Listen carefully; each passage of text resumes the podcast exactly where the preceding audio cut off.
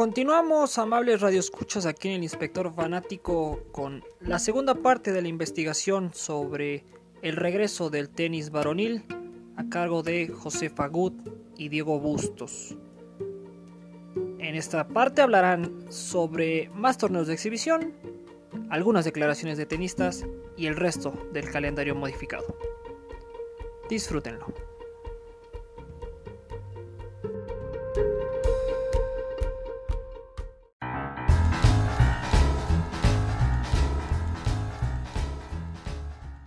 Siguiendo un poco por esta línea y hablando de lo que fueron estos torneos de exhibición, vemos que no era imposible hacerlo bien, ¿no? Mientras en el Adria Tour se salió todo de control, desde las fotos, desde la forma en la que se manejó mediáticamente, vemos otros como el Battle of the Brits, que quizás fue de los mejores organizados, en el que no hubo ni un solo contagio. Fue una buena preparación para los británicos y, por ejemplo, Decía Dan Evan, el mejor británico del ranking mundial, dice, este evento es perfecto para los jugadores del tour, sobre todo también para los más jóvenes, para que puedan prepararse, competir y podamos todos regresar teniendo una preparación en cancha, no solamente de entrenamiento, sino también de competencia. Y tomando en cuenta este torneo que organiza Jamie Murray, el hermano de Andy Murray, junto con la Asociación de Tenis Inglesa, pues fue todo un éxito. Fueron distintas etapas con formatos novedosos en el que se disputaron por equipos y en el que el mismo Andy Murray, por ejemplo, que únicamente jugó dobles, decía, bueno, gracias a estos torneos pude entrar en ritmo y regresar a competir pensando en lo que viene después. Estamos hablando de un torneo que se disputa en un plazo de julio y hasta agosto, un pedacito de agosto, y que le permitió a muchísimos jugadores ingleses, británicos en general, prepararse, entrenar, competir y pensar en regresar de la mejor forma. No hubo un solo contagio, tenían protocolos muy estrictos en los que mm, se hacían pruebas, en los que no podías tú tener contacto con el otro tenista, la mano, el abrazo, que eso por supuesto no existió en el Adria Tour. En fin, fueron muy estrictos con los protocolos de seguridad. Sí, no, bueno, yo me quedo con las declaraciones de Evan, sí, el apoyo a los jóvenes a que empiecen a tener minutos en el sentido de oportunidades de juego, calentamiento, eh, la opción de estar practicando todo lo que has visualizado y has entrenado durante cierta época de tu vida, siempre es de aplaudirse.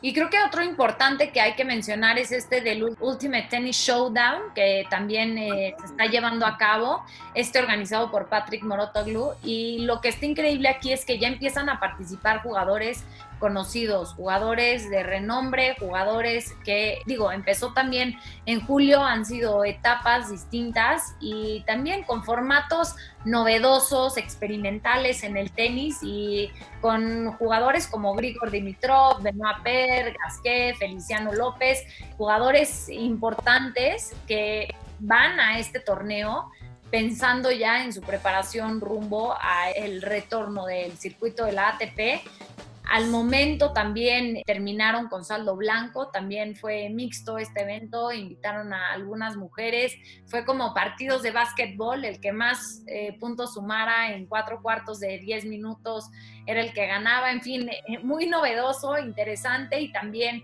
con saldo blanco, así que eh, importantes esfuerzos los que se han hecho para prepararse para el momento tan esperado y tan ansiado ya del tenis.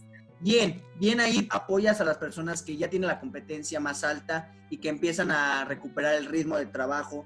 Y la novedad desde los torneos siempre llama la atención y siempre te encanta y siempre es fabuloso ver que inventen algo nuevo, que intenten cosas nuevas, porque si no se empiezan a hacer estas cosas, empieza a ser tedioso y aunque lo tradicional es muy bonito, de repente ver cosas novedosas te cambia el día. Claro, aunque, a ver, a veces se genera cierto escepticismo también hacia lo novedoso, ¿no? Por ejemplo, hablemos del ranking de la ATP, el ranking modificado, ¿no? Que normalmente es este ranking, que es compleja la forma en la que se calcula, se toman en cuenta los 18 eh, mejores resultados en el transcurso de un año. Entonces la ATP, considerando todos estos cambios de la pandemia, del calendario, la cancelación de eventos, decide modificar el ranking y ahora cubrirá un periodo de 22 meses, es decir, desde marzo de 2019 hasta diciembre de 2020. Se congelaron los rankings el 16 de marzo y por eso se toma como punto de partida marzo, pero del año pasado. Novak Djokovic arranca como número uno o está en estos rankings congelados como número uno. Nadal 2, Dominic Thiem el tercero, Federer el cuarto, Medvedev el quinto, Tsitsipas el sexto, Zverev el séptimo, Mateo Berrettini el octavo, Gael Monfils el noveno y David Goffin el décimo. Y luego, más de aquellos 18 resultados, no contarán dos ediciones del mismo torneo. Es decir, si un atleta compitió en la edición 2019 del US Open y también en la de 2020, solo su mejor resultado contará. Este tipo de medidas permiten a que jugadores, como por ejemplo Rafael Nadal, que no se siente confiado de viajar a Nueva York por el tema del coronavirus, que no cree que sea momento, o un Nikirios, por, por ejemplo, digo, Nadal aplica mejor porque Nadal en teoría defendería los 2.000 puntos del campeonato del US Open, pero ahora que se presentan estas nuevas medidas, Nadal puede perderse el US Open con la tranquilidad de que no perderá esos 2.000 puntos. Entonces, es muy interesante, novedoso, pero también habrá que ver cómo funciona con el tiempo, porque también insisto, no todos los jugadores están contentos con todos estos cambios que ha realizado la ATP para el regreso. Situaciones como la que hoy vive Nadal, que publica que no piensa hacer el viaje para el torneo, es de aplaudirle porque cuida primero la salud. Y hay que decirlo, antes del deporte, antes que la política, antes de cualquier situación, es la salud del ser humano, la salud de todos nosotros. Y qué bueno que cuida ese aspecto, que cuida a sus familiares. Por ejemplo, otro caso que me llamó a mí eh, en particular mucho la atención fue el de Nick Kyrgios, que por medio de un video en redes sociales también anuncia.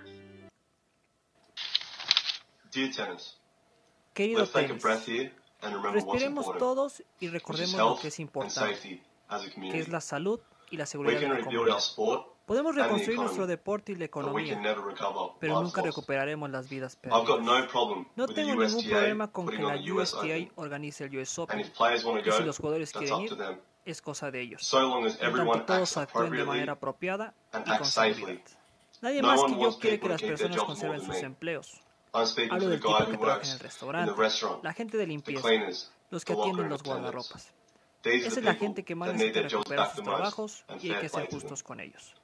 Pero ustedes, los tenistas, tienen que actuar por los intereses mutuos y trabajar en conjunto. No pueden estar bailando sobre mesas, tomando dinero por toda Europa o tratar de hacer dinero rápido siendo anfitriones de la próxima exhibición. Eso es muy egoísta. Piensen en los otros por una vez. De esto se trata el virus.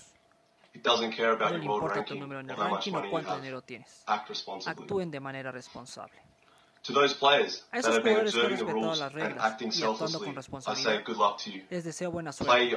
Jueguen bajo su propio riesgo, yo no tengo problema con eso.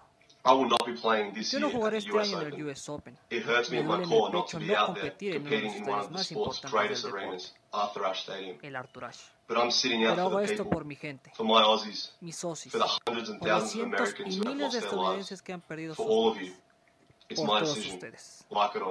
Es mi decisión, les gusta o no, y estas son mis razones. Sinceramente, Nick Kyrgios.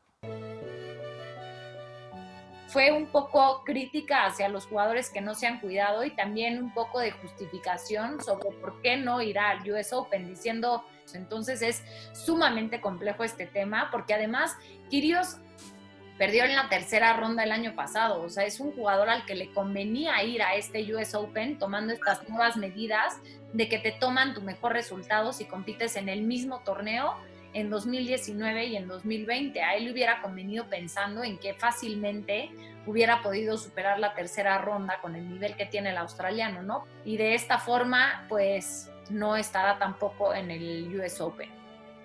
Para el US Open, eh, contamos con varias bajas importantes y de renombre, como lo que es Nadal, Feder, Kiros, son los que llaman a la atención de esta lista que se, que se bajan de este barco para este torneo. Eh, Feder fue por lesión, lo de su recién lesión en la rodilla. Los demás han sido por precaución de COVID. bravo por ellos y echarle un ojo a esa situación, hacer llegar este tipo de declaraciones. Sí, y pues bueno, hablando un poco de eso, a mí las declaraciones que más me han llamado la atención son las de Diego Schwartzman, el Peque Schwartzman, que es el número uno del tenis argentino y 13 del ranking mundial, que dice... La verdad que no, no. Vamos, a partir de la base que están en una situación muy jodida, muy complicada y que nadie sabe bien qué hacer. Partamos de esa base. Eh, que, nadie tiene una respuesta clara ni está la solución a la vista.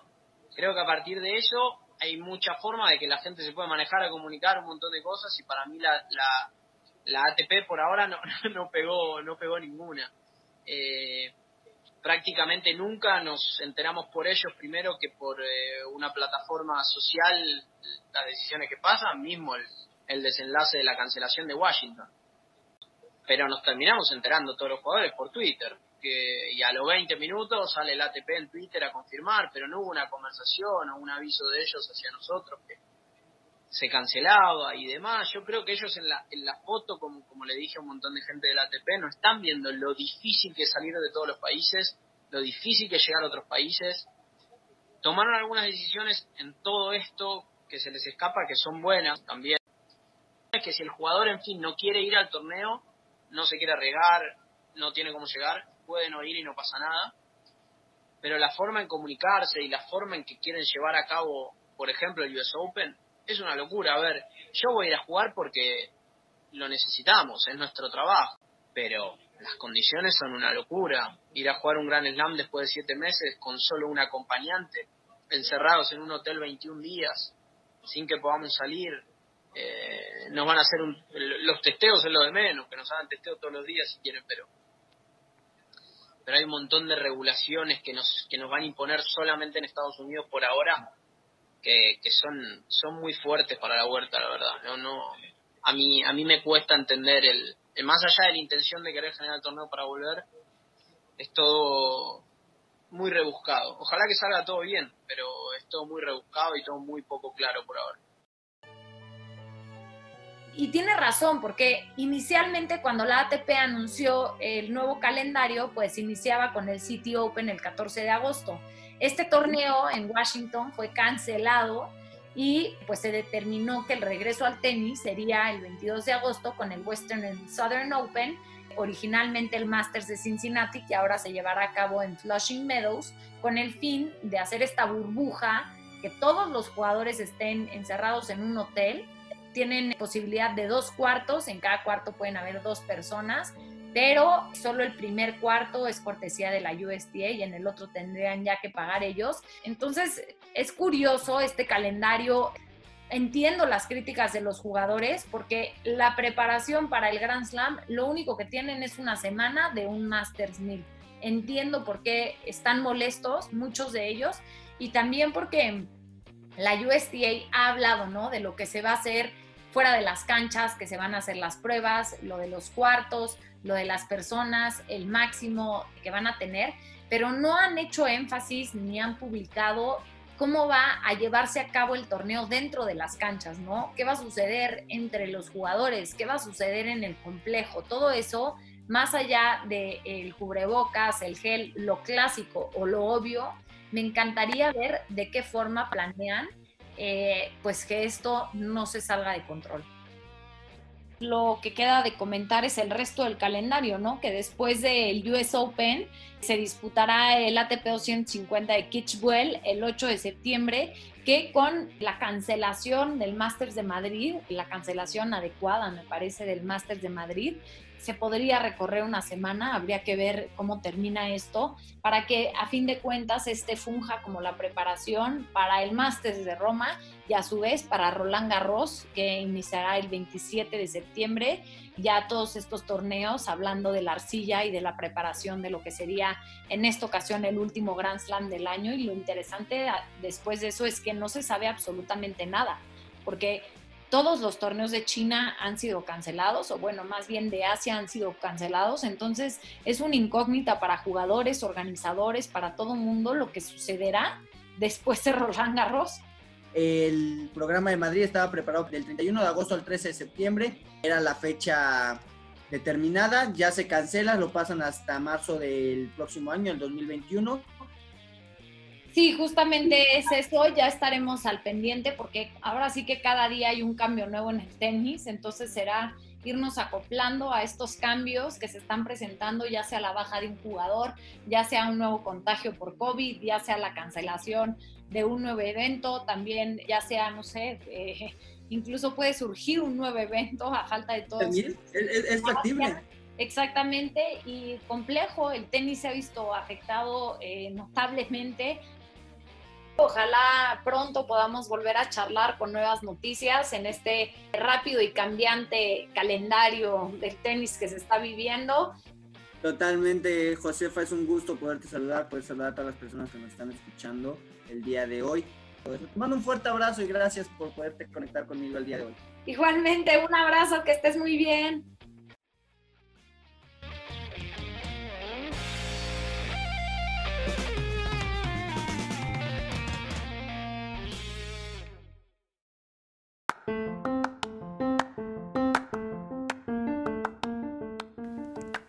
Capítulos titulados El circuito ATP primera y segunda parte se realizaron con información obtenida por Josefa Good y Diego Bustos y publicada por los siguientes medios www.atptour.com, www.marca.com, www.babel.com y as.com. Las declaraciones originales de Diego Schwartzman y Nick Kyrgios fueron publicadas en el programa Millennium Sports y en las redes sociales de la plataforma Uninterrupted respectivamente. Voz Diego Bustos, José Fagut y Ángel Estrada. Edición Ángel Estrada.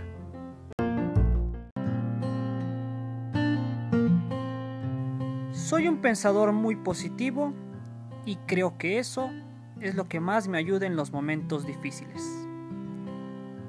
Roger Federer, 20 veces campeón de Grand Slam, medalla de plata en Londres 2012 y ganador de la Copa Davis en 2014.